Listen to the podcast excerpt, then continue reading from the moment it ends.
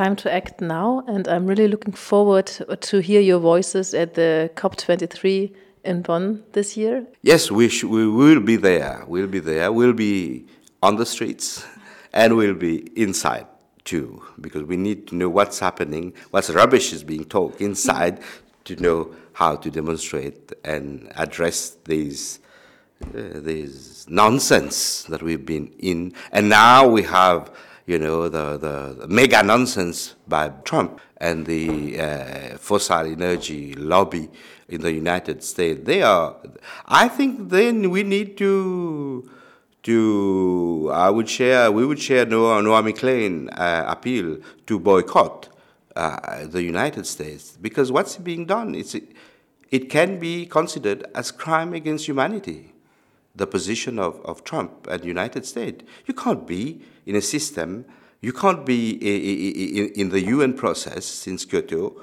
and uh, uh, making all agreements dilute, you know, the essence of all agreements, diluting the essence of, of even the Paris Agreement. And then after all countries has adopted this uh, agreement, now the only two countries that have not adopted this agreement. I think three, yeah? Syria, Syria for obvious reason.